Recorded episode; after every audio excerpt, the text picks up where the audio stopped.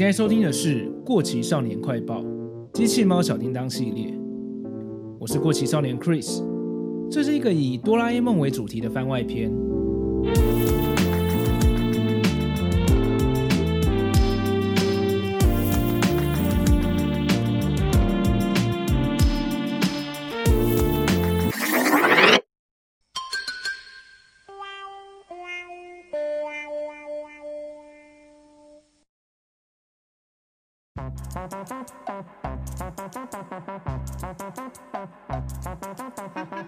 大家好，这一集来到了机器猫小叮当系列的第四集。这一次我想要聊的是哆啦 A 梦系列作品中，我觉得非常重要的电影版大长篇。对我来说，它是让我这么喜欢看哆啦 A 梦很大的原因。相较于一般的短片，大部分都是搞笑的日常。大长篇系列的故事总是上山下海，带给我们精彩不断的大冒险，题材也充满了幻想，让人不由自主地对未知的世界充满了好奇心。另外，对于友情跟勇气的描写，也是大长篇故事特别着重的部分。大雄一行五人，除了每次都会认识新的好朋友，最被大家津津乐道的就是胖虎，往往会在大长篇中正义感大爆发，摇身一变成为可靠的伙伴。而不像短篇故事中不时的被设定成会霸凌大家的角色，所以今天我就要跟大家分享一下这个从一九八零年开始，几乎每年三月都会推出一部的哆啦 A 梦剧场版动画，以及在电影上映之前都会提前在小学馆出版社的《快乐快乐月刊》连载的漫画版大长篇作品是怎么诞生的，跟怎么制作的，还有多年来经历了什么样的发展跟变革。那我们就开始吧。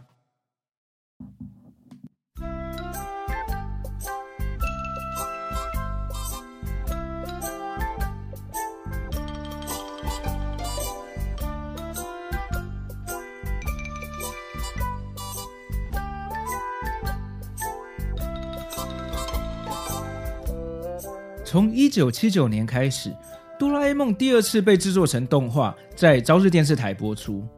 这一版动画受到日本全国的欢迎，因此动画制作公司新锐动画向藤子老师提出了制作哆啦 A 梦电影版的企划。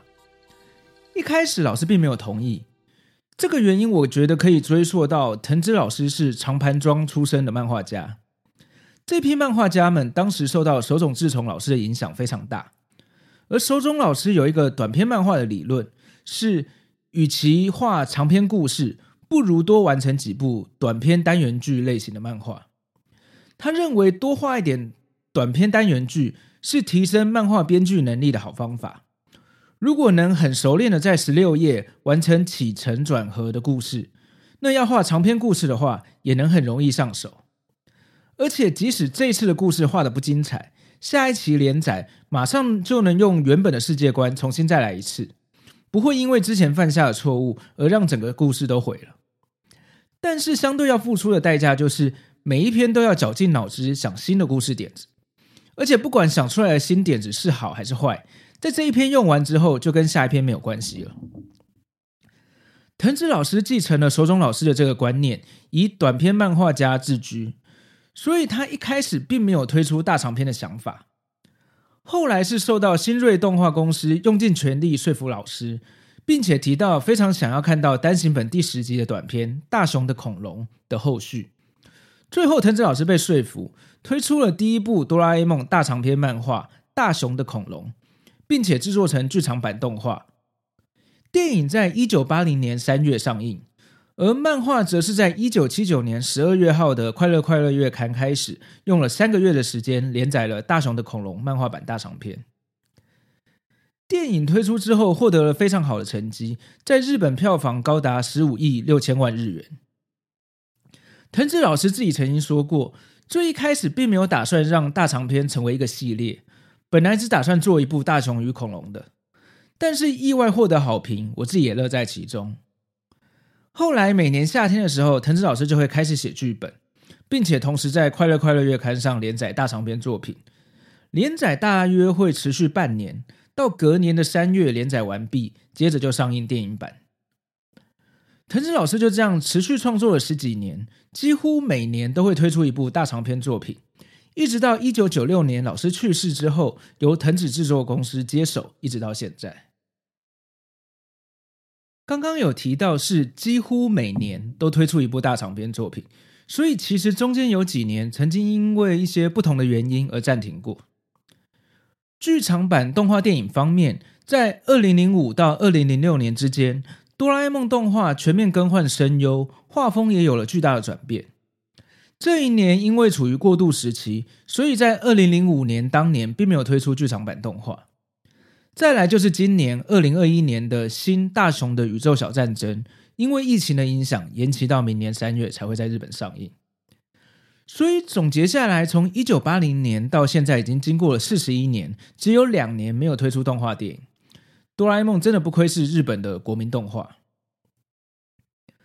而在漫画版大长篇方面，除了一九八八年的《大雄平行西游记》，因为当年藤子老师生病的关系。所以只有动画电影版，而没有推出漫画连载。这边另外提一下，坊间出版的《哆啦 A 梦》大长篇漫画，其实有两个版本，一个是彩色印画版，是把动画电影的画面截取下来，模仿漫画分镜做出来的彩色漫画。这算是当年的动画电影很流行使用的商业手法，像《七龙珠》的剧场版电影，也几乎都有出这类型的彩色漫画。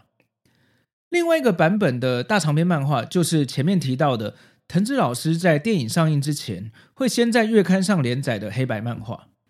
最后会集结成一本单行本。所以像这部《大雄西游记》，官方就只有出版把动画截图的彩色漫画版，而没有出藤子老师亲自作画的黑白漫画单行本。除此之外，在二零零四年《猫狗时空传》之前的所有作品，一共二十四部。都有黑白漫画版的大长篇漫画，在这一年之后，就是刚刚提到的二零零五年，因为更换声优跟画风的关系，所以当年暂停制作动画电影。隔年二零零六年开始，采用了全新的制作方式，并且开始有两种类型的新剧场版动画，一种是重制旧版的故事，例如《新大雄的恐龙》、《新宇宙开拓史》等等。另外一种则是继续推出全新的原创作品，像《绿之巨人传》跟《大雄的秘密道具博物馆》等等，两种方式轮流。因此，在二零零六年之后，藤子制作公司决定不会再每年都制作大长篇的漫画版，而只有其中几部以另外一个系列的名义独立推出，叫做《哆啦 A 梦电影改编漫画版》。算是因为制作方式跟流程随着时代演进而做出的改变。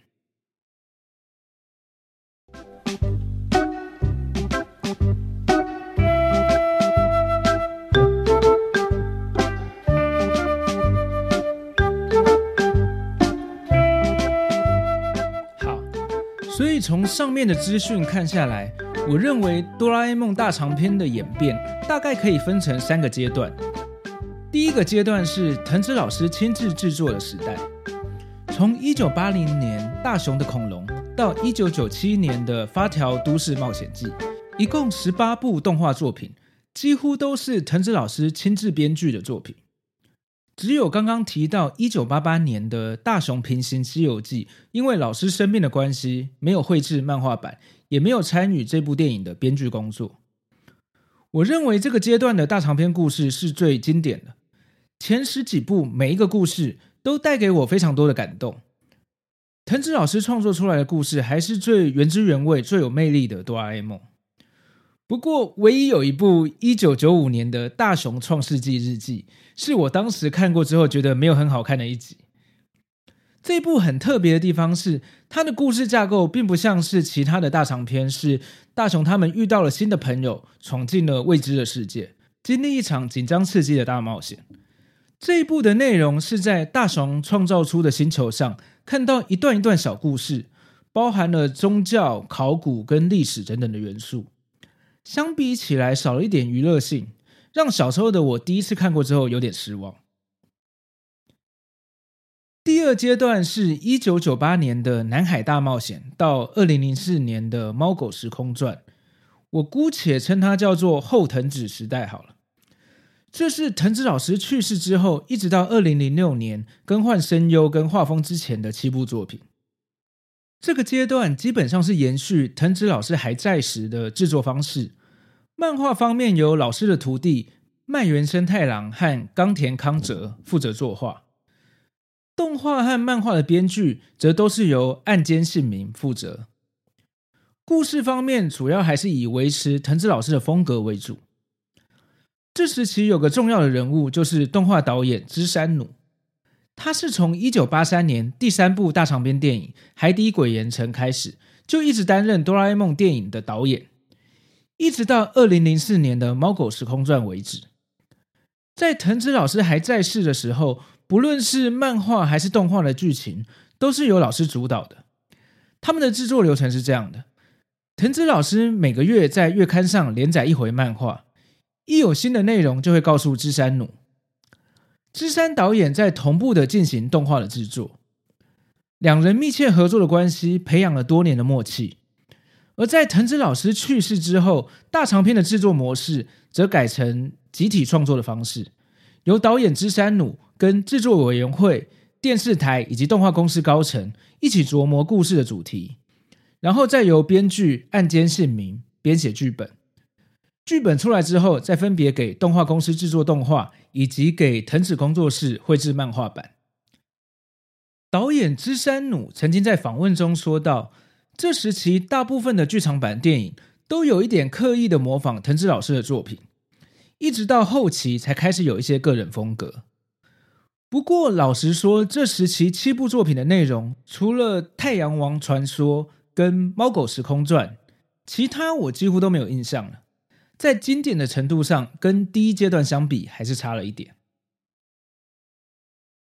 第三阶段就是二零零六年之后，动画采用全新的声优跟画风的新系列了。目前到现在也已经有了十六部作品。这个时期启用了全新的导演和编剧，而导演更加主导了整体呈现的风格，所以每一部的风格也不太一样。从技术上来说，二零零六年的新大雄的恐龙整体动画品质真的是大跃进。大雄他们在天上飞行时头发飘逸的细节，都是以前从来没有看过的。刚刚有提到，这个时期的作品有两种类型，分别是重制旧版故事跟全新原创作品交互推出。在重制旧故事的方面，我觉得就是一个安全牌，故事有基本的水准。其中几部内容有稍微改编一下，成果就见仁见智。但是原创故事的部分有几部我看了之后非常失望。我要说的就是二零零八年的《绿之巨人传》，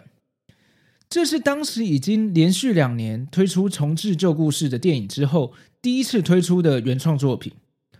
我还蛮期待的找来看的，结果大概看到三分之二就看不太下去，忘记有没有看完了。我觉得这部有点刻意的在模仿宫崎骏的风格，故事内容又让我觉得不知所云，让我当时蛮失望的。这时期最大的问题，其实也就是刚刚说的，作品的风格受到导演的影响很大，而这时期又都分别和不同的导演合作，导致这阶段的整体风格相差很多。有些题材很深奥，有些又过于儿童向。其实这两个方向我都觉得没有很好。以藤子老师亲自编剧的大长篇故事来说，他反而在大长篇中脱离了短篇连载中以小学生作为目标受众的限制。故事内容并不会太过于幼稚，主题跟题材不一定有什么深度的寓意，但总是会带你认识世界各地新奇有趣的文化或历史，而又不会过于说教。总结来说，我觉得是一种能激起不论是大人或小孩对未知的东西充满好奇心的精神，实在是藤子老师潜心尽力的创作。所以在这第三阶段的大长篇电影中，我只有看过两三部之后就没有特别关注了。如果有听众朋友有看过哪几部觉得不错的话，欢迎推荐给我，我也蛮好奇的。为了接下来节目系列，我应该会一步一步都重新看过一次。然后再跟大家分享心得。当然，我还是会从最经典的第一阶段的作品开始看起。其实每一部大长篇都还有蛮多东西可以再跟大家分享的。像其中有好几部的动画电影跟漫画版的内容是有点不一样的，甚至漫画版在月刊连载时期跟最后出单行本的版本也有不同。另外，关于台湾早期出版漫画还没有受到版权规范的时候，青文出版社曾经找台湾的漫画家自己画的大长篇作品，也算是台湾独有的集体回忆。这些就在之后的节目中慢慢跟大家聊吧。以上就是今天关于哆啦 A 梦大长篇系列的背后故事。今天的节目差不多到这边。如果你喜欢的话，非常欢迎在你收听的平台上订阅这个节目，也欢迎把这个节目推荐给你的朋友。如果方便的话，请在 Apple Podcast 上给我一个五星好评。也欢迎追踪我的 IG 跟 FB 粉丝团。这里是过气少年快报机器猫小叮当系列，我们下次见，拜拜。